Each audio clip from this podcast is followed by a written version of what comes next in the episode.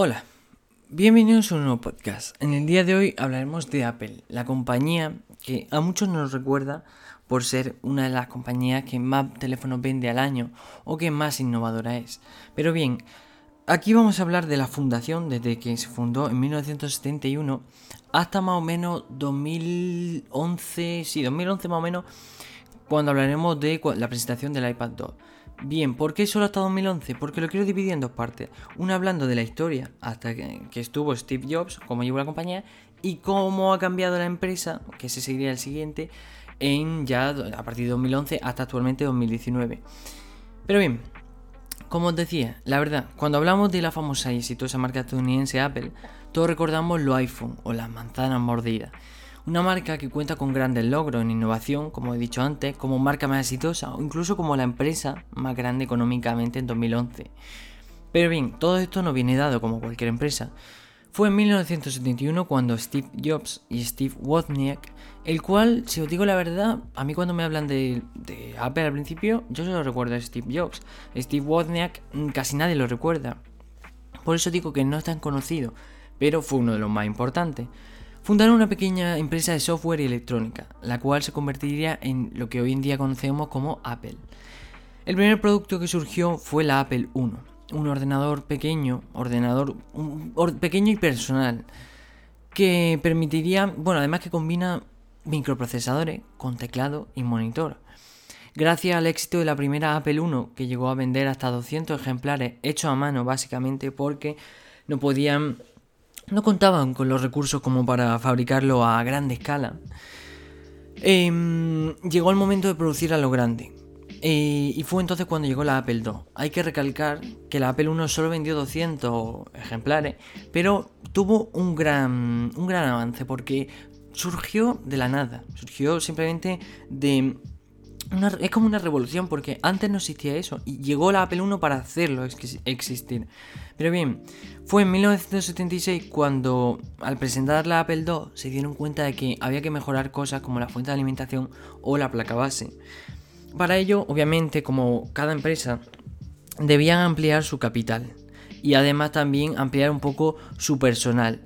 Pero no contaban con los recursos, para ello y ningún banco quería arriesgar a tal inversión, obviamente.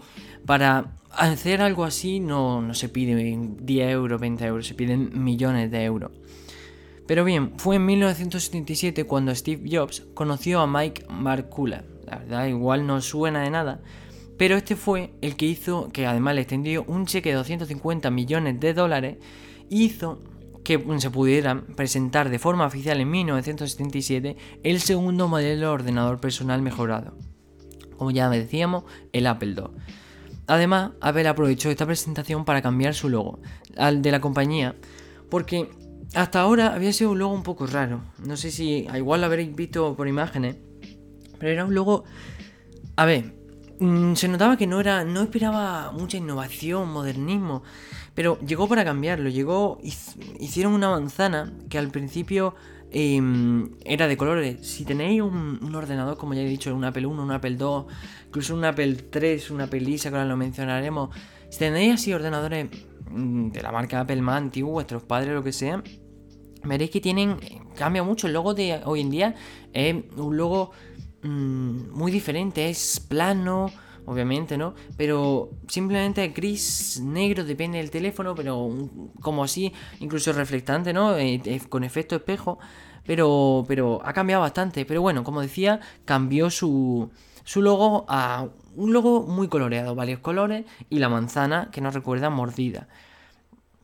Bien, algunos dicen que este cambio de logo representaba el avance en las pantallas, porque a partir de más o menos durante esos años se empezaron a emitir imágenes en color. Pero bien, nunca se sabe, nunca se ha mencionado por qué aquel cambio de logo. Pero bien, llegado a 1980, ya un salto tres años después, se presentó la Apple III. La verdad, un desastre, por cosas como la ausencia de ventilador, que esto causaba un sobrecalentamiento, algo no muy bueno en aquellos ordenadores. Pese al fracaso del Apple III, Apple aún tenía dos modelos a desarrollar. Tenía varias ideas que aún así podían seguir salvando la empresa. Lisa y Macintosh. La gran apuesta de Apple era Lisa, la cual debía convertirse en la nueva generación de computadoras de Apple y con la que se pretendía también atacar al mercado empresarial que hasta ese momento eh, estaba dominado por IMB. Pero bien, em, Apple Lisa estaba pensado para ser la nueva generación de computadora y para conseguirlo no se reparó en gasto. Se incluyó en el modelo final un monitor, dos unidades de disquete, un disco duro de 5 MB. Que bueno, nosotros ahora cuando nos paramos a pensar 5 MB decimos, joder, no me, no me cabe ni WhatsApp. Pero tenéis razón, obviamente tenéis que pensar que la aplicación antes era. No había aplicaciones tal como ahora, pero claro, eran muy diferentes. Y además, en aquellos momentos 5 MB era inmenso. Nosotros ahora a lo mejor te compras el ordenador y un tera te parece hasta poco, te lo tienes que ampliar o comprarte un disco duro externo. Porque dices, yo con un tera no tengo nada. Pero bien, 5 megabytes y 1 megabyte de RAM. Sin embargo, lo primero que saltaba a la vista no eran todas estas características, sino la novedosa interfaz de usuario basada en iconos que se activaban apuntando con una flecha, o sea, vosotros podéis sonar esa flecha, que estaba controlada por un curioso dispositivo denominado ratón o mouse en otros países latinoamericanos. Bien, vosotros ahora cuando, cuando os pongo el ejemplo de que os compráis un ordenador, da igual cual sea, vosotros, si es un ordenador de sobremesa, os tenéis que comprar la pantalla, el ratón y el teclado, pero lo veis normal, porque decís, ¿cómo voy a manejar si no con un ratón y con un teclado? O si os compráis un portátil, veis normal que venga integrado el, lo que es el touchpad, y que es como el ratón, y el teclado lo veis normal, pero en aquellos momentos el ratón era algo novedoso, algo que no se había visto antes. Pero bueno, tras el fracaso de la Apple III y el Apple Lisa, la compañía eh, se, volcó en un pequeño proyecto, el Macintosh, como lo habíamos mencionado antes. Tras numerosos retrasos y problemas especialmente con el software, el cual no estuvo preparado hasta prácticamente el último momento, y tras la emisión de un destacado anuncio de televisión durante la celebración de la Super Bowl de ese año, la computadora fue presentada el 24 de enero de 1984, cuatro años después de la Apple Lisa y más o menos siete años después de que se presentara la Apple 3. Bien, las previsiones de venta iniciales de medio millón de unidades vendidas hasta el fin de año, o sea, eran altísimas. Ellos, veían que iban a vender muchísimo. Y fue así. Em, parecía que podían cumplirse durante los primeros meses de 1984. Es más, se cumplió. Pero poco a poco las ventas se fueron ralentizando, provocando un pánico en Apple. Obviamente es normal. Cuando tú sacas un producto al mercado si tienes tus previsiones, obviamente tienen que ser. Yo imagínate que fuésemos una empresa de. Vamos a ponernos en tecnología, de móviles. Si nos ponemos a pensar, podemos decir, bueno, pues vamos a vender un millón de terminales. Pero hay que ser realistas. Porque es muy difícil. tenemos que ponernos en la situación de que no era tampoco. Era exitoso, pero no. Al ser su precio era bastante caro para, para el sueldo medio, más o menos de aquel entonces. Era bastante caro un ordenador así, de todas maneras, como vemos, ahora lo sigue siendo. Pero, pero tenemos que ponernos en su mentalidad. No todo el mundo necesitaba un ordenador personal, ni un ordenador. Nadie, casi nadie lo necesitaba. Así, empresas grandes y tal, vale, pero normalmente no. Y perdonadme que voy a beber agua, que es que me estoy quedando sin saliva. Bien. Entre los muchos motivos que hicieron erosionar las ventas del Macintosh, porque empezaron a ralentizar. Pero llegó un momento que, mm, que podemos destacar porque, a ver, Macintosh tenía un precio muy alto, 249, no, perdón, 2.495 dólares, ¿vale? Mm, bastante alto. La verdad que si nos fijamos en, en los MacBook de ahora, tampoco es que sea tan mm, haya cambiado mucho. O en los iMac, bueno, o sea, los iMac yo creo que hasta ha subido el precio. Pero hay que decir que hay mucha más innovación que antes. Pero bueno, la inclusión de una única unidad de disco, no se incluyeron puertos de expansión y la falta de software, ya que salvó a Apple, solo Microsoft acudió a la cita del Mac con productos de software. Pero bien, en la conferencia ya nos pasamos un montón, porque como he dicho antes, em, vamos a explicar un poco los productos más adelante. Explicaremos el iPad, la revolución del iPod, mm, hablaremos del Apple Watch, aunque ya lo mencionamos en el podcast anterior del, del Fitbit. Pero bueno, Pasémonos a 2007, ¿vale? Steve Jobs presentó el anticipado iPhone. iPhone fue una revolución en el mercado, nosotros ahora lo vemos normal. Yo la verdad, si os vais a preguntar a cinco amigos, veréis que mínimo de esos cinco, uno tiene un iPhone. Pero bueno, en ese entonces fue una revolución. Yo digo por qué. El iPhone combinaba un 2,5G de banda cuádruple. Vosotros ahora diréis, un 2,5, no se me descarga nada, ni, ni una imagen a, a 144.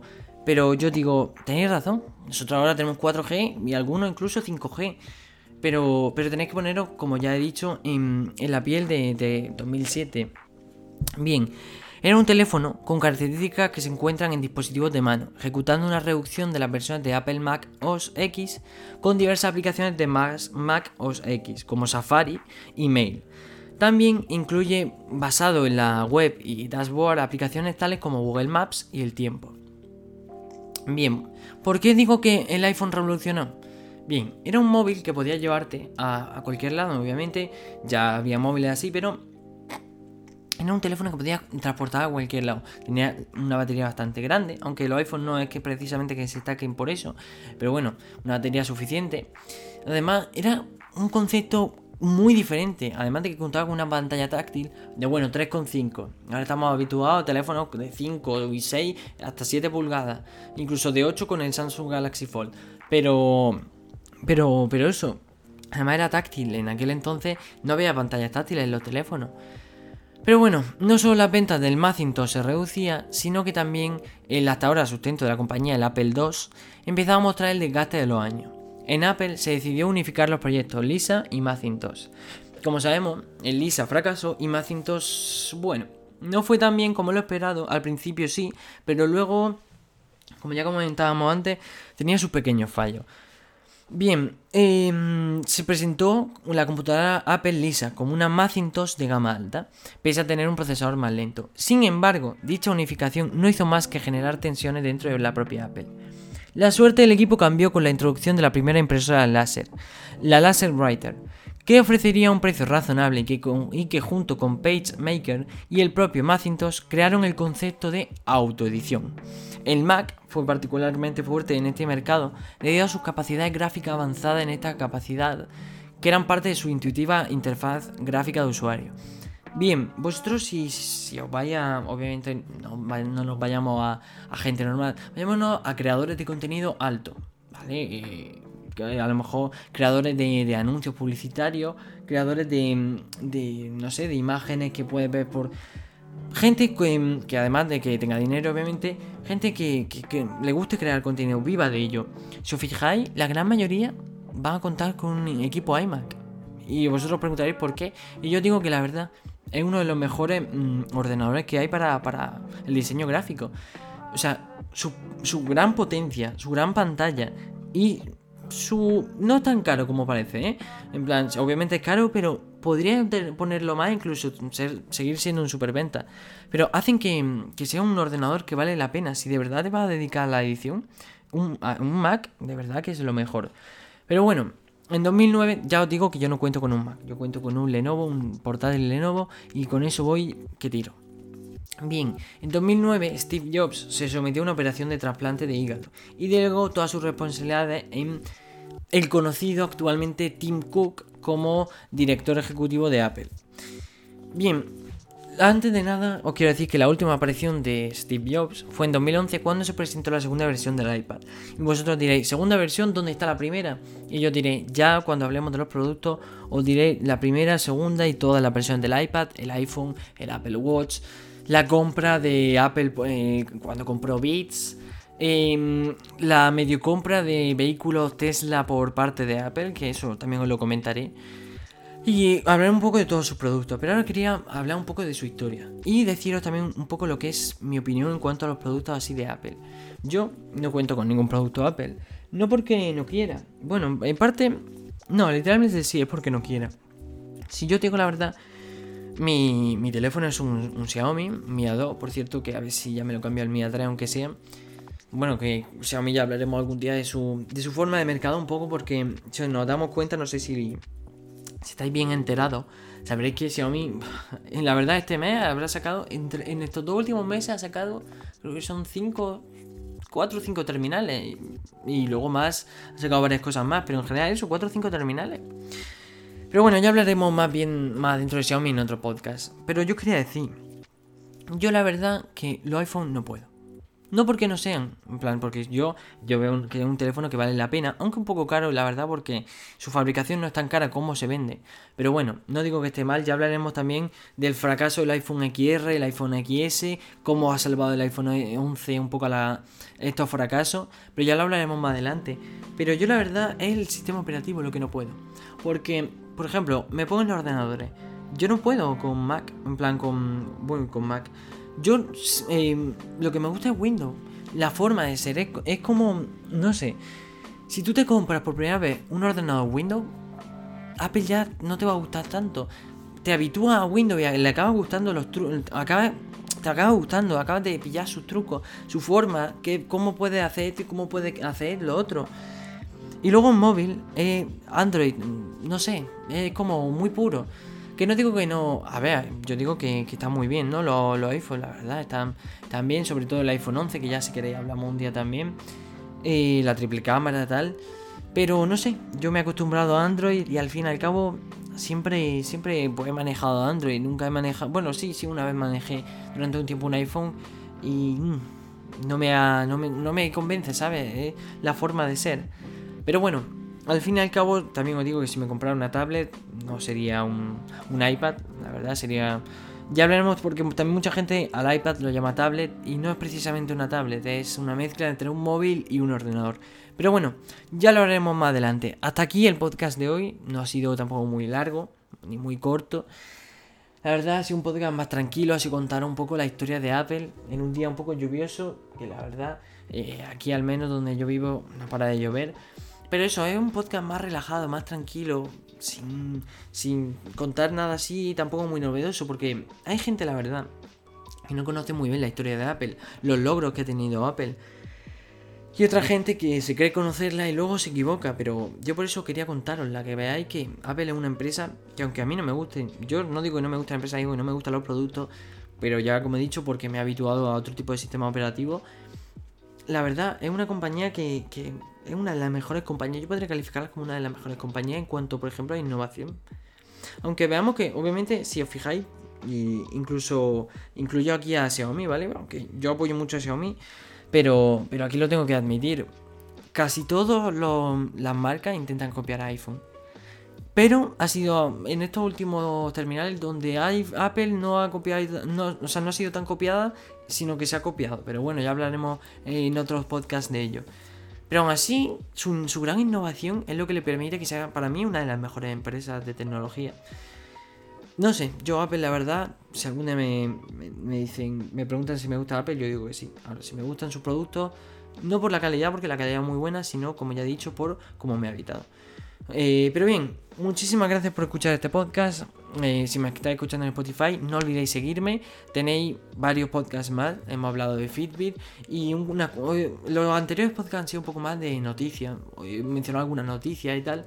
Pero bueno, y si me estáis escuchando en YouTube, no olvidéis suscribiros, que ayudáis un montón. Darle me gusta y si podéis compartir el podcast para que sigamos y lleguemos a más gente, estaría muy bien. Recordaros también de que en Navidad haremos un sorteo de la Xiaomi Mi Band 4. Entonces recordad seguirnos en redes sociales, Instagram, Twitter y YouTube como Migitecno. Muchísimas gracias y espero veros en el siguiente podcast. Adiós.